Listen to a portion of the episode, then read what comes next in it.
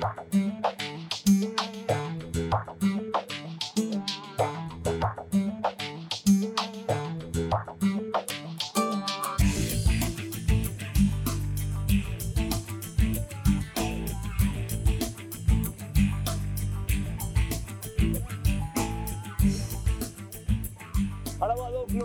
exaltado sea el nombre de Cristo Jesús. ¿Qué tal, queridos hermanos amigos? Qué privilegio estar con ustedes en este su programa. Conozca primero su fe católica. Soy el Padre Pedro Núñez. Hoy tenemos un programa lleno, cargado de bendiciones para todos y cada uno de ustedes, para todos nosotros. ¿Por qué? Porque todo encuentro con la palabra de Dios es un posible encuentro de cambio total y completo. Eso se llama en griego metanoia. Y de eso vamos a estar hablando un poquito en el día de hoy. Metanoia ese cambio radical que Dios quiere en tu vida y en la mía para nuestro bien, para que podamos ser eh, como que espejos transparentes en las manos de Dios. Que cuando te vean a ti, me ven a mí, puedan ver el reflejo maravilloso, poderoso, transformador de la presencia de Cristo Jesús en nuestras vidas. Pero antes de hacer absolutamente nada más, hermano que me escuchas, hermana que me escuchas, antes de responder a sus muchas preguntas y gracias por ellas, gracias por todas las correspondencias que recibimos de ustedes, los correos electrónicos, las llamadas, etc. En este momento, hermano que me escuchas, hermana que me escuchas, hagamos un alto en nuestro acelerado caminar diario, nos ponemos a la presencia de Dios, hermano, hermana, vamos a orar. En el nombre del Padre, del Hijo y del Espíritu Santo, amén.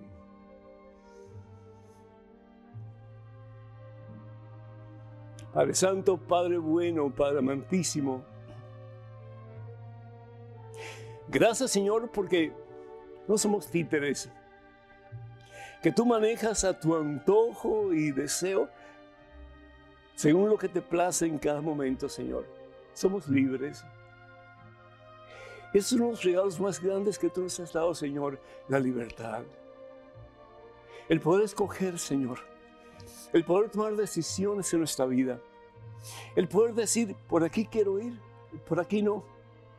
Esto me conviene más, esto no me conviene tanto. Pero qué hermoso, Señor, cuando al tomar esas decisiones, te preguntamos a ti, ¿qué tú piensas, papá? ¿Qué tú piensas, Dios? De esto que quisiera hacer o de esto que no quisiera hacer. ¿Me convendrá? ¿Te dará gloria a ti, Señor? ¿O no te dará gloria? No me convendrá, Señor. ¿Cuántas veces, hermanas y hermanos, yo he escuchado matrimonios que dicen, ya no lo aguanto, ya no puedo con él? ¿Han escuchado ustedes alguna vez? Y yo les pregunto, ¿y ustedes le consultaron a Dios antes de casarse? Y ustedes preguntaron, Señor, ¿esta es la persona que realmente tú quieres que yo selle ese pacto con ella, con él, hasta que la muerte nos separe? Esa es la persona que tú quieres, Señor, que yo haga feliz. Esta es la persona, Señor, que realmente es el regalo que me quieres dar por lo mucho que me amas. ¿Cuántas decisiones tomamos, hermanas y hermanos? Y desafortunadamente no consultamos con ese que es el que nos puede dar el mejor consejo, que es Dios.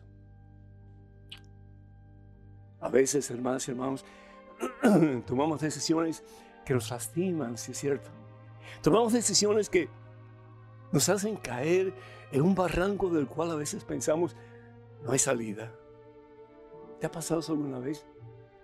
A mí me ha pasado.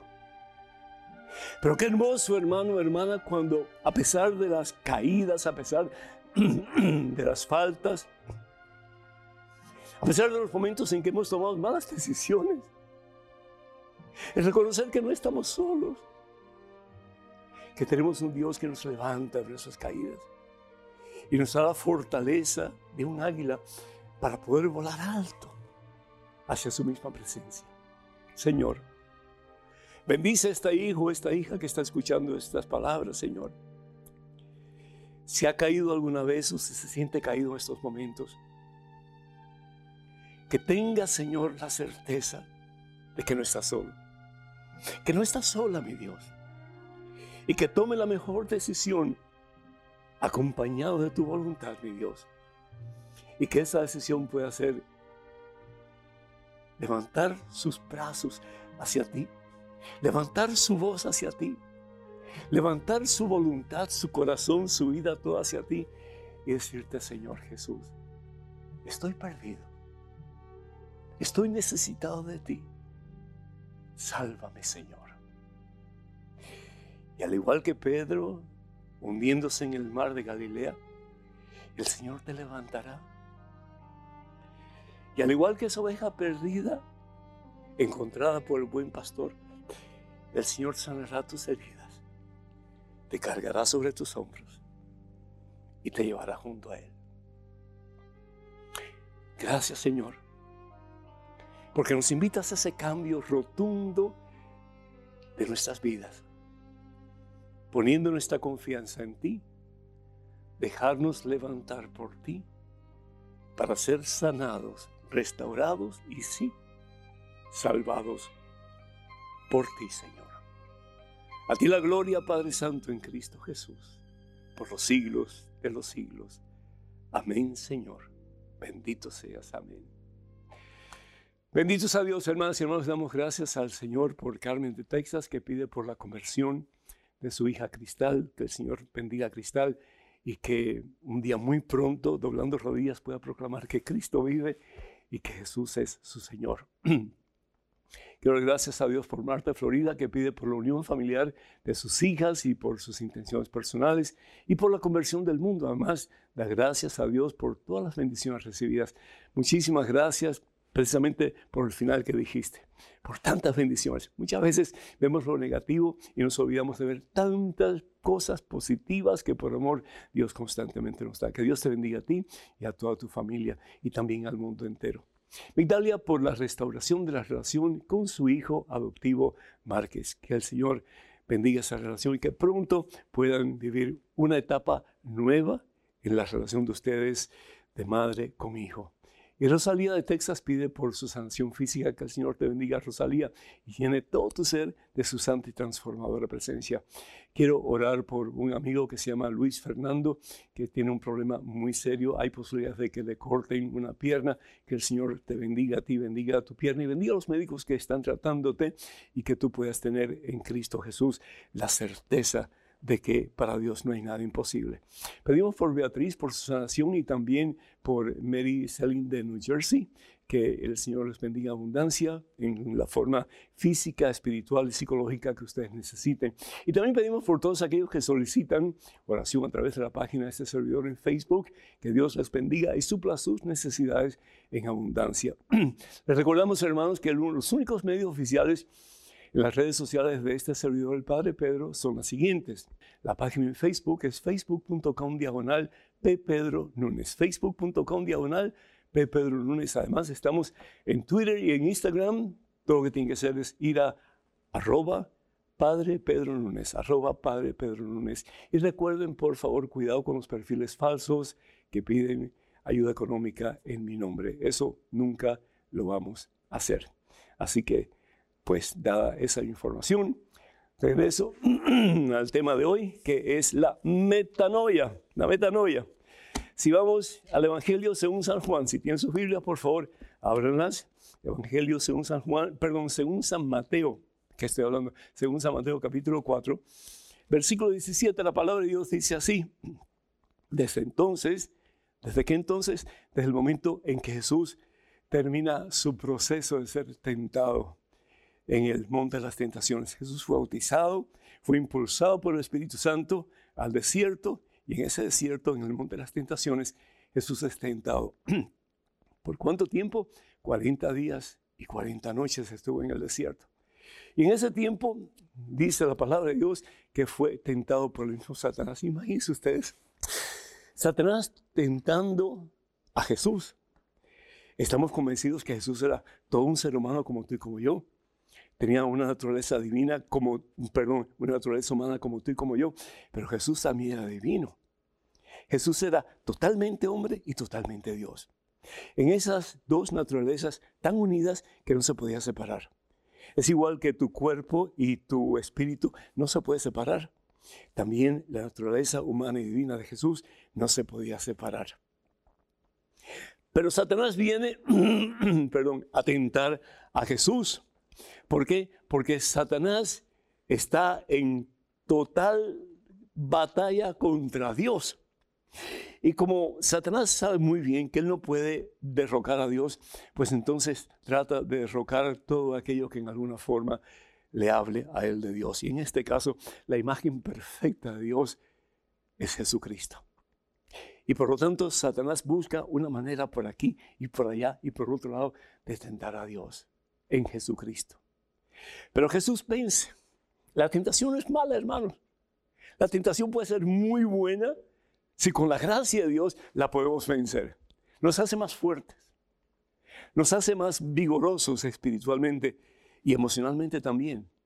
Y nos hace sentir que en los momentos más difíciles, más duros de nuestra vida, es cuando Jesús, lo que Él promete, se hace realidad. No te dejaré huérfano, estaré contigo siempre. Y particularmente en los momentos de mayor tribulación, en los momentos de más grande dificultad, en los momentos en que sientes como que te estás yendo al abismo y no hay esperanza para ti, y te das cuenta que sí hay esperanza, que sí hay posibilidad de vida nueva, si solamente te agarras de Jesús y comienzas en el nombre de Cristo Jesús a poner tu confianza en Él. Por eso la Biblia dice que todo lo podemos en Cristo que nos fortalece. San Pablo Carta a los Filipenses capítulo 4 versículo 13. Todo tú lo puedes en Cristo que te fortalece. Lo importante es que lo creas. Me gusta mucho la historia de este sacerdote que estaba en una tribu de eh, nativos norteamericanos, mm, que también se llama indios norteamericanos. Y el caso es que él estaba predicando la palabra de Dios. Y mientras predicaba la palabra de Dios, predicaba sobre la conversión, la importancia de venir a Jesucristo dejar todas esas cosas que nos apartan de Dios. Y tú muy bien conoces cuáles son las cosas que te apartan de Dios. Yo conozco las mías. Y como que el jefe indio se sintió tocado por aquellas palabras. Y es que la palabra de Dios tiene poder para tocar lo más profundo de nuestro corazón si le permitimos, hermanos. También Jesús dice que hay muchos que tienen oídos y sin embargo están sordos. Que tienen ojos y sin embargo no pueden ver. Pero aquel jefe indio parece que permitió que la palabra de Dios penetrara lo íntimo de su corazón. Y se levanta el jefe indio y va donde el, donde el sacerdote y le entrega su hacha. Y dice, esta hacha se la entrego a Jesús porque yo quiero convertirme, ser un hombre nuevo. Le entrego lo mejor que tengo de instrumento, le entrego mi hacha. Perdón. Y el sacerdote siguió hablando, siguió predicando como si nada había pasado. Y el pobre jefe indio va y se sienta. Y sigue predicando el sacerdote. Y de pronto el jefe indio se levanta y donde el sacerdote dice, y mire, le entrego mi cobija a Jesucristo, le entrego mi cobija. Todo lo que tengo para taparme y cubrirme del frío, se lo entrego a Jesús. Y el sacerdote como nada, seguía predicando. Y aquel pobre hombre va y se sienta de nuevo. Y por tercera vez se siente conmovido el jefe indio y va donde el sacerdote y le dice, mire, y le entrego a Jesucristo mi caballo también. Eh, le entregó todo. Y el sacerdote lo mira y sigue predicando, como si nada. Y pobre hombre va otra vez y se sienta. Hasta que por fin una palabra toca lo profundo de su corazón y va donde el sacerdote le dice, ¿sabe qué? Hombre de Dios, jefe indio, le entrega su vida a Jesucristo. El sacerdote se levanta y lo abraza y le dice, ese es el mejor regalo que hoy le puedes hacer a Dios. Cambio de vida, metanoia. El poder decir también como San Pablo, ya no soy yo quien vivo, es Cristo Jesús quien vive en mí. Por lo tanto, desde hoy en adelante, si vivo, ya no viviré para el mundo, ya no viviré para la carne, ya no viviré para satisfacer mis deseos, viviré para Cristo. Si vivo, viviré para Cristo. Y si muero, moriré para Cristo. En la vida y en la muerte, yo quiero ser de Cristo. La palabra de Dios en el Evangelio según San Mateo, capítulo 4, versículo 17, el Señor Jesús dice, renuncien a su mal camino. ¿A qué tienes que renunciar en el día de hoy? Para que el Señor de verdad te levante del barranco en que estás metido y puedas comenzar una vida nueva. Y dice el Señor, porque el reino de los cielos ha llegado a ustedes. Hemos dicho anteriormente, el reino de Dios es donde se cumple la perfecta voluntad de Dios. Y ese en quien se cumple la perfecta voluntad de Dios es Jesucristo. Pero tú y yo decimos que Jesús es nuestro rey. Y la pregunta es, ¿es Jesús de verdad el rey de nuestras vidas? ¿Es nuestra vida el reino de Jesús? Lo fue para aquel jefe indio, que para ti, para mí en el día de hoy, en plena libertad, tomemos la más importante de las decisiones de hacer de Jesús el rey de nuestra existencia. Entonces, sin lugar a dudas, habrá una metanoia en nuestra vida, una transformación, un cambio rotundo y para siempre. A Cristo Jesús que vive gloria, honra y honor por los siglos de los siglos. Amén. El número telefónico para que se comuniquen con nosotros, hermanos y hermanos, es el 205-271-2924. 205-271-2924. Vamos a una pequeñísima pausa, pero regresamos en cuestión de momentos. Así que, hermanas y hermanos, por favor no se vayan. Quédense con nosotros.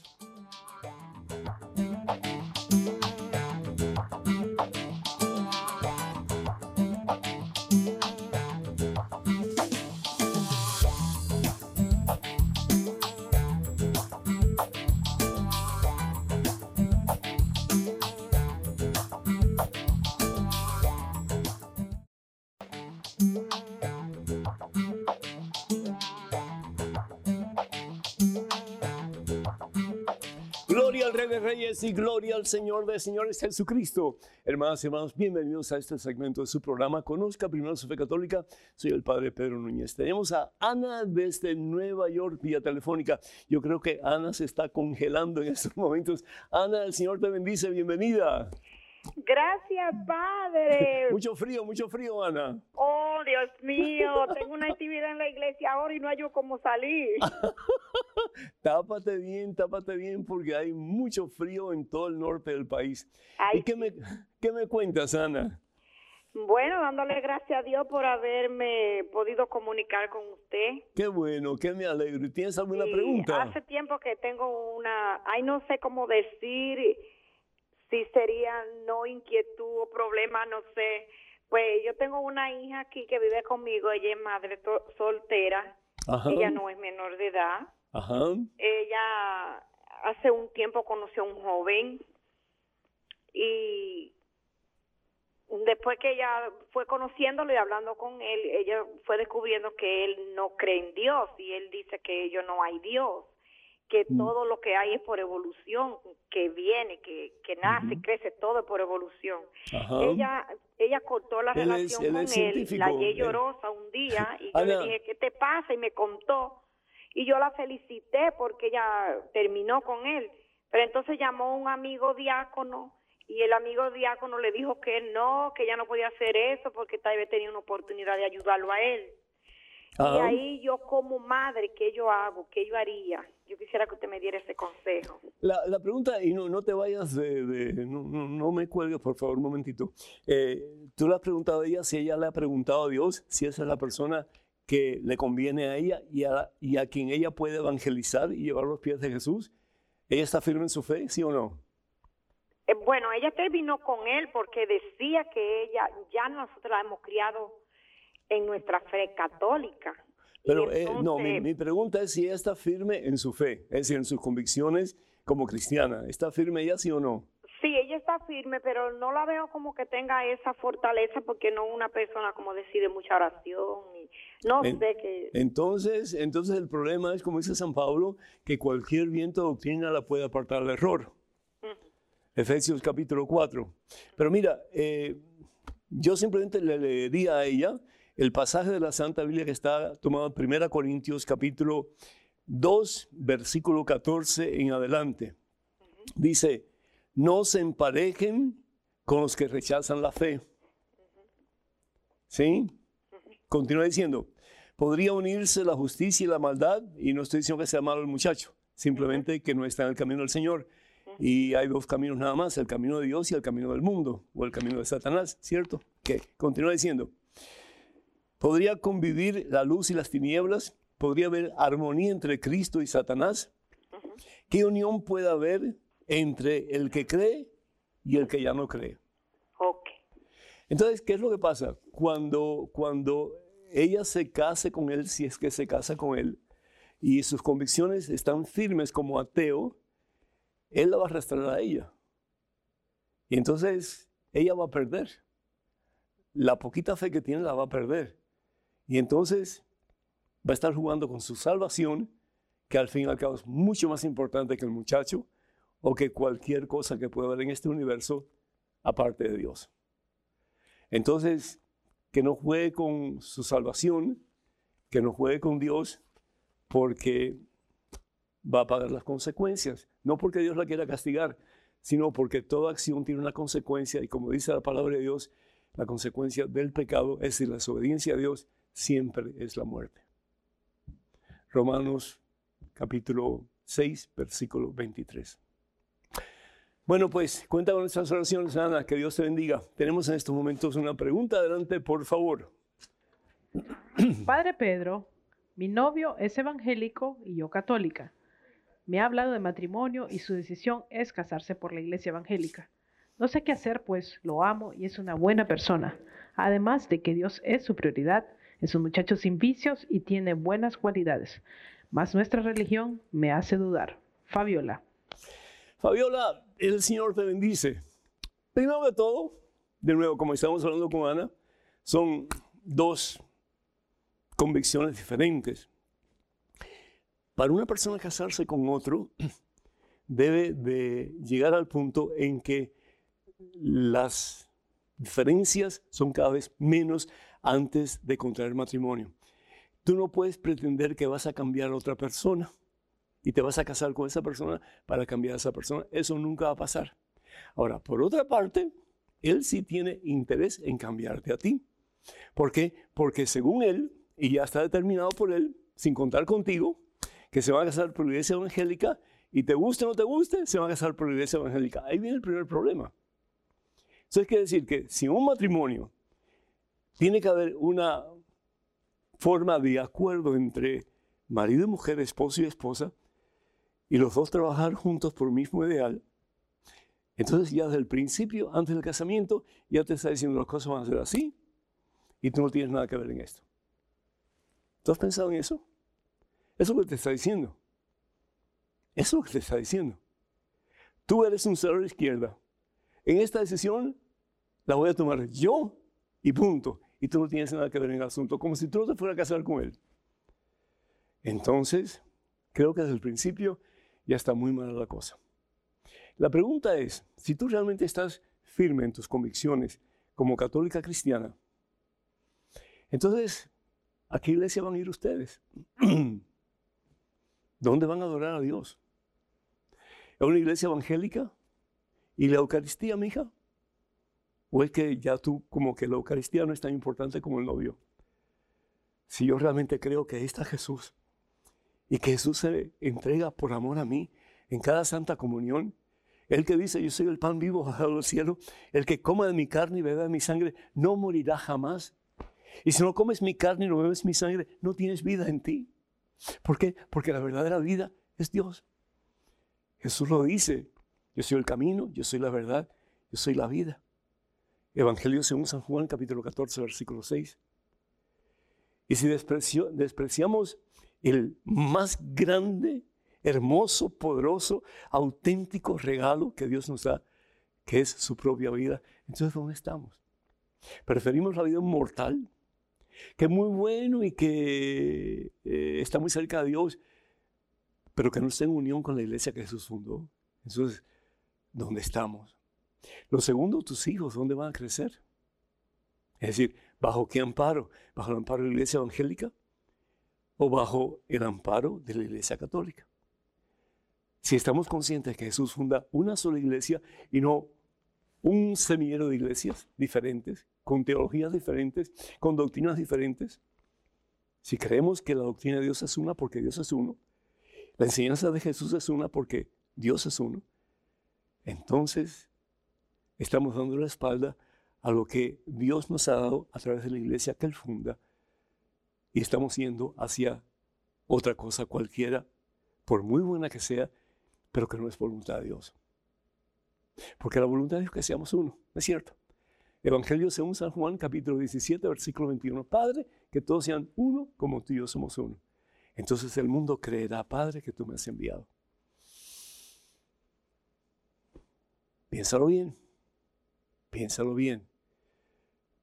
¿Por qué en vez de llevarte a ti a una iglesia fundada por un hombre que nada que ver con Jesucristo, que puede hablar muy bonito, que puede decir muchas cosas que a veces sean cosas buenas, pero que te está apartando de la verdad, que es la iglesia que Jesús funda, sobre Pedro y los demás apóstoles, que es la iglesia católica. Ten mucho cuidado, mija mucho cuidado, porque estás jugando con tu propia salvación, por seguir un hombre que al fin y al cabo no es Dios. Cuenta con estas oraciones. Tenemos en estos momentos correo electrónico una pregunta. Adelante, por favor. Estimado Padre, ¿puede un bautizado absolver los pecados de un moribundo que no tiene acceso a un sacerdote? Tomás, desde Lima, Perú. Tomás, no. No. La autoridad fue dada por Jesucristo a sus primeros apóstoles. Primero fue dada a Pedro. Evangelio según San Mateo capítulo 16, versículo 18. Lo que tú haces en la tierra será atado en el cielo. Lo que tú desates en la tierra será desatado en el cielo. Y después esa misma autoridad se la da Jesús al resto de los discípulos que estaban congregados en el aposento alto el día de la resurrección de nuestro Señor Jesucristo. Evangelio según San Juan capítulo 20, versículo 22. Y la palabra de Dios dice así.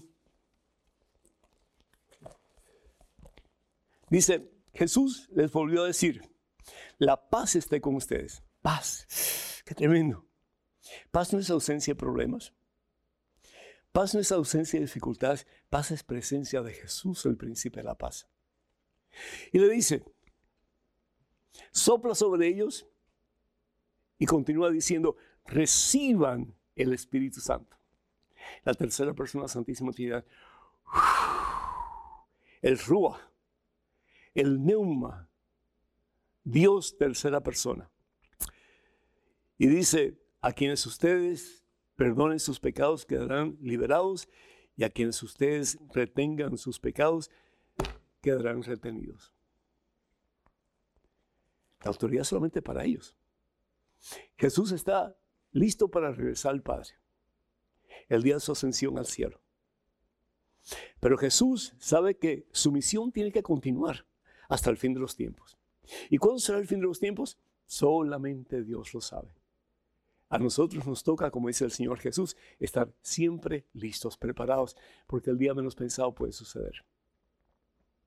Entonces, para que el ministerio de salvación continúe, el ministerio de reconciliación continúe, el ministerio de perdón de pecados y restauración de la relación entre Dios y el ser humano continúe, Jesús, Dios, le da poder, autoridad a estos discípulos. La autoridad es de Dios. Los discípulos por sí solos no tienen autoridad en absoluto. La autoridad se lo da Dios para que ellos continúen la misión salvífica de Jesús hasta el fin de los tiempos. Se la da a ellos nada más. Entonces, cualquier otra persona que perdone los pecados en el nombre de Dios no tiene autoridad en absoluto. Solamente el sacerdote, es decir, el ministro ordenado, puede hacerlo. ¿Por qué? Porque los ministros ordenados, sacerdotes, son personas que están unidas a los obispos de la iglesia y los obispos de la iglesia son los sucesores de los primeros discípulos de Jesús, a quien Jesús le da la autoridad para perdonar o para retener los pecados. En sucesión apostólica, ¿sí? A través de la imposición de las manos. ¿Qué puede hacer un laico, como tú, por ejemplo, en caso de que una persona se está muriendo?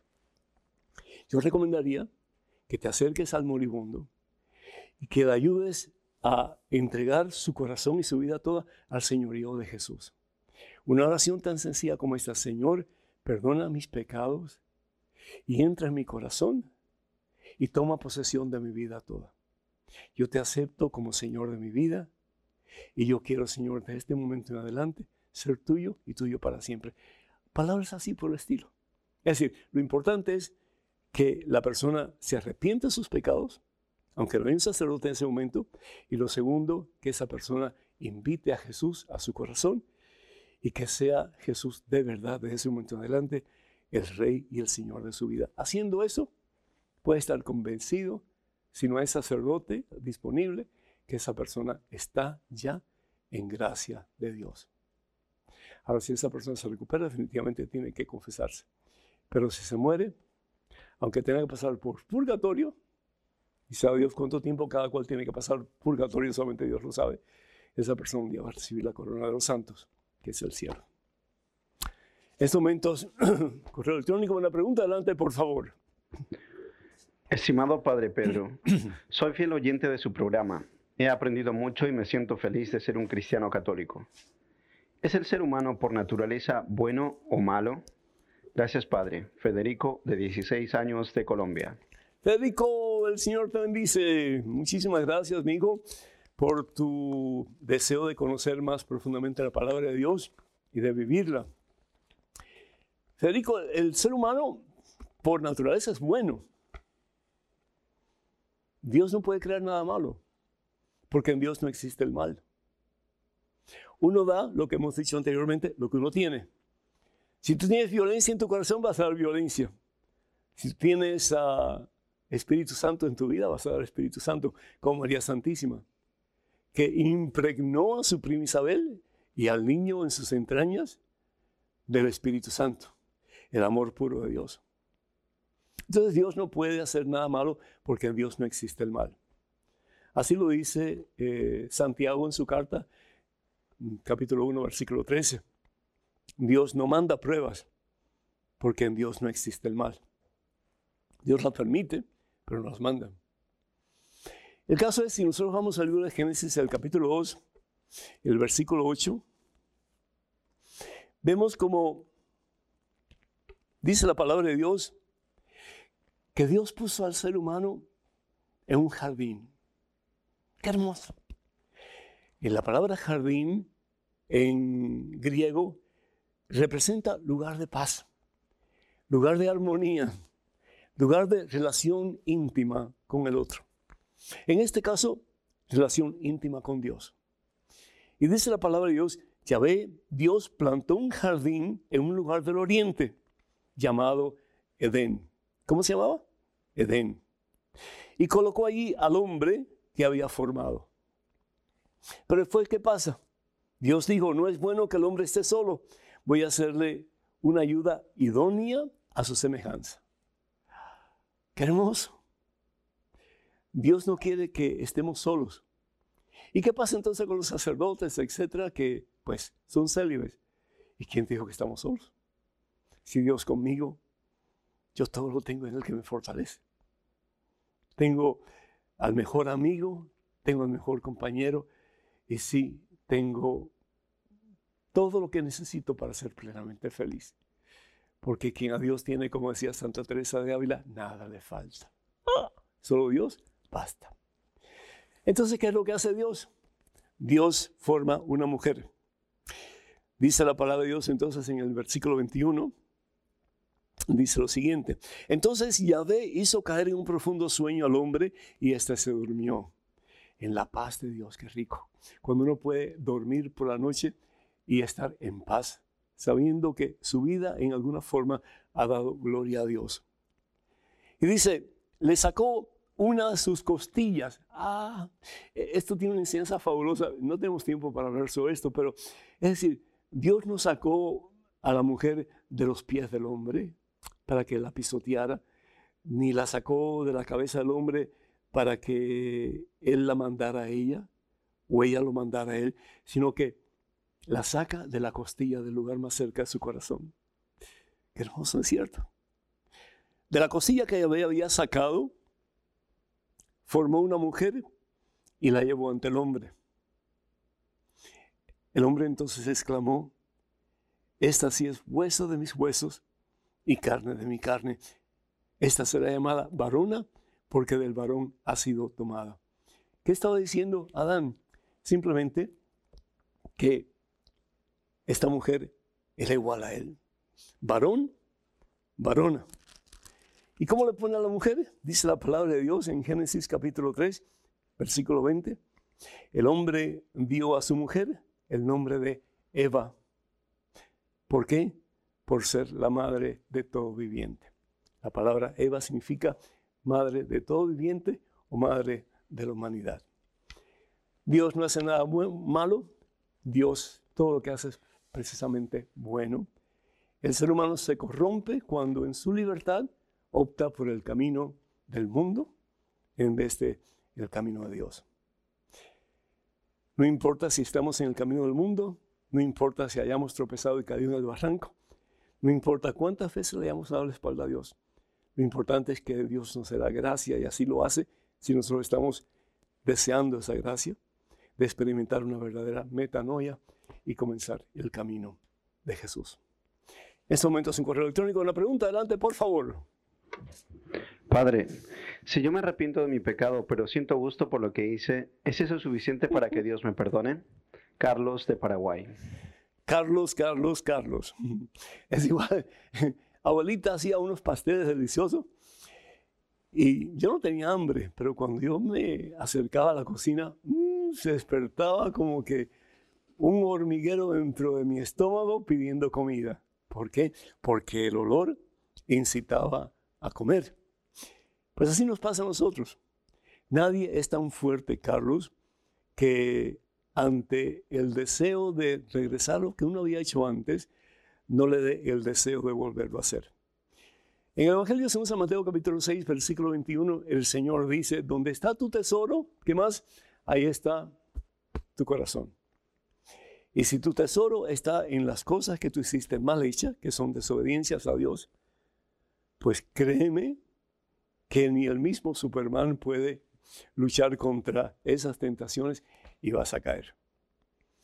Entonces, lejos de tener fantasías sobre esas cosas del pasado que hiciste mal hecha, sobre esas cosas que te apartaron de Dios y te llevaron al mismo barranco donde Satanás es rey, pues aférrate del Señor. Y dile, Señor, aquí está mi pasado. Como cantaba José José, ¿se acuerdan? Ya lo pasado, pasado, ya. ¿Verdad? Quiero comenzar una vida nueva. Quiero ser tuyo, Jesús. Quiero caminar de tu mano, mi Dios. Ya basta de jugar contigo y con Satanás. Basta ya, Señor. O caliente o frío. Y yo no quiero ser frío y mucho menos tibio, Señor porque a los tibios tú los expulsas de tu boca. ¿Por qué? Porque somos piedra de tropiezo. Yo quiero que mi vida hierva de amor por ti, Señor. Que mi vida se consume en amor por ti, Señor. Y que impulsado por el Espíritu Santo, un día pueda unirme a ti para toda la eternidad. Mi Dios, mi Rey y mi Señor. Amén. Amén.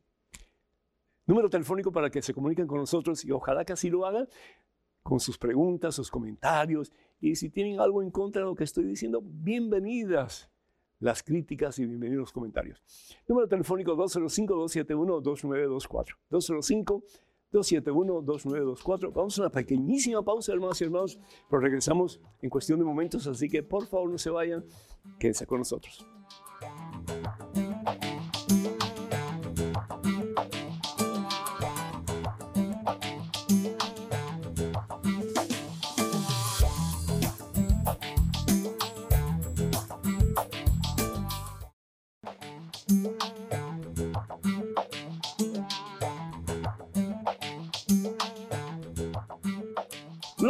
De Reyes, gloria al Señor de Señores Jesucristo, hermanos y hermanos. Bienvenidos a este segmento de su programa Conozca Primero su Fe Católica.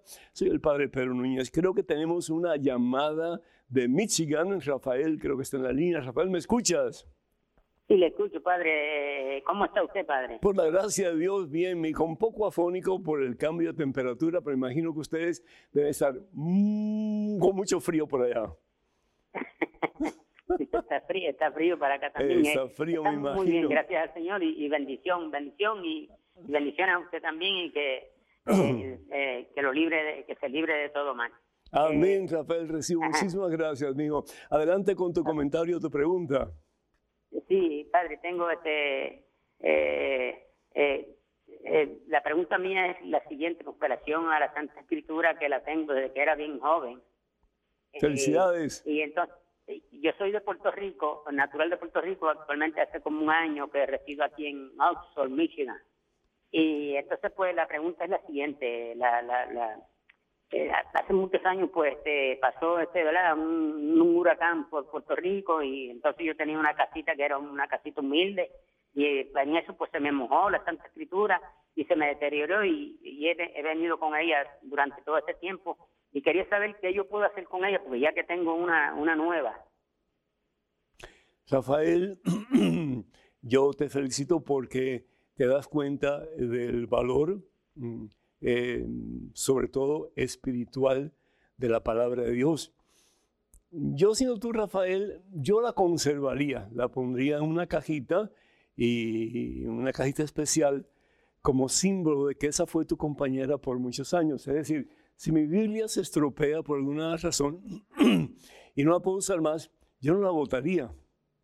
Eh, me daría no sé qué cosa como que votarla, ¿no? Eh, se puede hacer, con reverencia, la puedes eh, depositar en un lugar, la puedes enterrar con reverencia, pero a mí me como que, ya de pensar nada más, como que me está eh, haciendo cosquilla el cuerpo, ¿no? Entonces yo no podría hacer eso. Yo la, la pondría en un lugarcito, tal vez, donde yo sé que está ahí, que está protegida, que está bien cuidada no lo usaría definitivamente porque ya cuando una Biblia está mojada es muy difícil de leer. Pero sí la guardaría. Yo tengo todavía la Biblia que yo utilicé cuando comencé el ministerio mensaje hace 39 años y está todo así, las páginas medio sueltas y todo lo demás.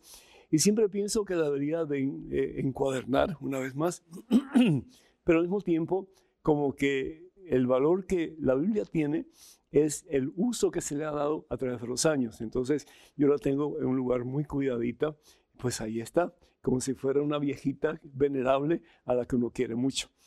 Entonces ah, yo te aconsejo eso, que no, no la botes, ponla en un lugar que sea como que eh, de resguardo para, para esa palabra que te acompañó por tanto tiempo. Pero si tú decides como que descartarla, lo puedes hacer mientras que lo hagas con reverencia y sin, pues, falta de respeto, ¿cierto? Porque al fin y al cabo es palabra de Dios. Que Dios te bendiga, Rafael, y cuídate. Sí, Dios te cuide. Este momento es un correo electrónico. Una pregunta, adelante, por favor. Muy escuchado, Padre Pedro. ¿Qué significa que Jesús es el unigénito de Dios? Gracias por su respuesta. Arcadio desde México. Arcadio, Dios te bendice. Pues el unigénito significa eh, Unigénito, primogénito. No sé qué, creo que unigénito, que es el único hijo de Dios. Unigénito significa que Jesús es el único hijo de Dios. Si nosotros leemos lo que dice la palabra de Dios en el Evangelio según San Juan, capítulo 10, versículo 30, él dice, yo y el Padre somos la misma cosa. Jesús no es inferior al Padre, ni el Padre superior al Hijo. Estamos conscientes de que en Dios, pues hay tres divinas personas. Dios es uno, pero en Dios hay tres divinas personas, como hay cinco dedos en una sola mano, ¿cierto? Y cada uno de los dedos tiene una misión diferente y tiene pues un papel que desarrollar en la mano diferente al otro. Algo así parecido, es una analogía muy pobre, pero algo así parecido, podríamos nosotros hablar de la Santísima Trinidad. Padre, el Creador, Hijo, el Redentor o el Salvador y Espíritu Santo, el Santificador. Ninguno de los tres es superior al otro, ninguno de los tres es inferior al otro. Pero cuando hablamos de que Jesús es el unigénito, estamos hablando de que la segunda persona que se hace hombre, se encarna en el vientre de María, pues es totalmente Dios y totalmente hombre. Y es Jesús realmente en su naturaleza humana y en su naturaleza divina que podemos decir sin lugar a equivocarnos que Él es el unigénito de Dios. Es el primogénito de María. Por eso como que no, no entendí bien esa, esa eh, clasificación que tú hiciste. Él es el primogénito de María, es decir, es el primer hijo de María. pero también es el unigénito de María porque es el único hijo de María. Entonces, el que eh, Jesús es el unigénito de Dios, es también el unigénito de María, porque Dios no tuvo otros hijos, porque, eh, es decir, Jesús es Dios, la segunda persona de la Santísima Trinidad, el Hijo, y María no tuvo otros hijos. Jesús es, por lo tanto, también el unigénito y el primogénito de María Santísima. Ojalá que eso se entienda un poco, ¿sí? Pues si no, me dejan saber y ahí lo explicamos un poquito más. Tenemos en estos momentos un correo electrónico con una pregunta. Adelante, por favor. Padre Pedro, ¿qué piensa la Iglesia Católica de la biodecodificación? Cecilia. Cecilia, la mm, decodificación es una, una especie de mm, teoría que está bastante mm, cotizada en estos últimos tiempos en relación a la medicina alternativa. Hasta cierto punto, la decodificación pues tiene sus verdades.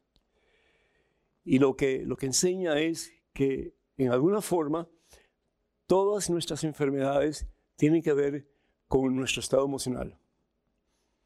Y a través de esta medicina alternativa se trata de averiguar cuáles son las causas que provocan nuestras enfermedades. Por ejemplo, el cáncer. ¿Por qué tenemos cáncer?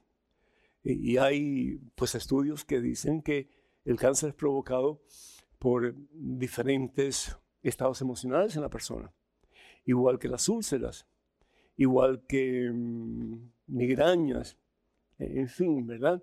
Y, de, nuevo, hasta cierto punto, pues eh, tienes razón, porque somos una entidad.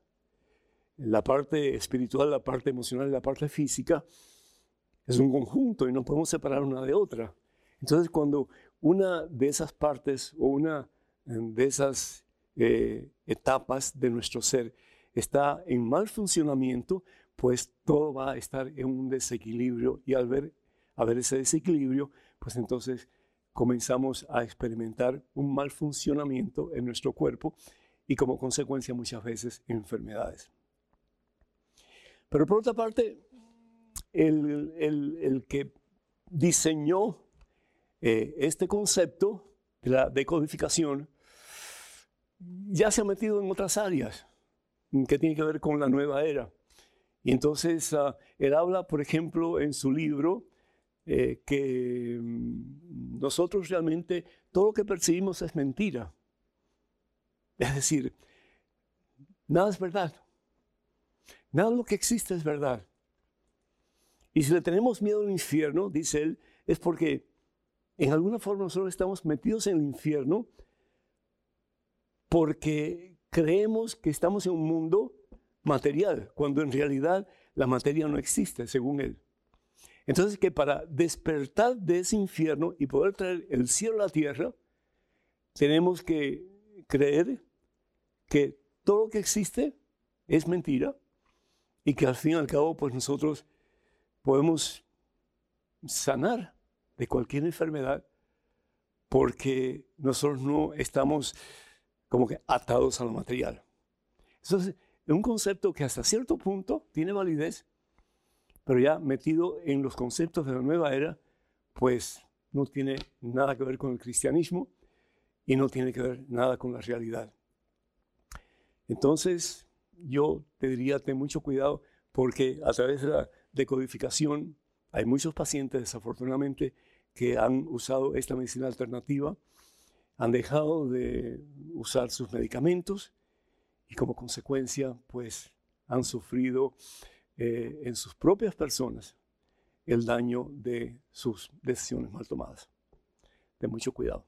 Recuerdo y quiero recordarles, hermanas y hermanos, que sus oraciones son muy importantes para que este ministerio siga adelante. Por favor, oren, oren, oren, para que el maligno no haga sus desastres como usualmente los quiere hacer. Y también pues pedimos que nos acompañen con sus donativos cuando puedan para que este ministerio que es tan súper costoso pueda seguir llevando la palabra de Dios hasta los confines de la tierra. Y recuerden que me encantaría que ustedes nos escriban con sus preguntas, comentarios, dudas, etcétera.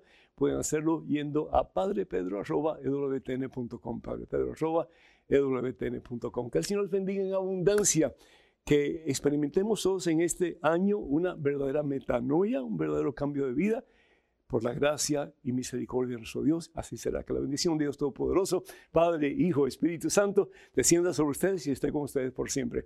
Que pasen un día muy feliz y hasta el próximo miércoles. Dios mediante.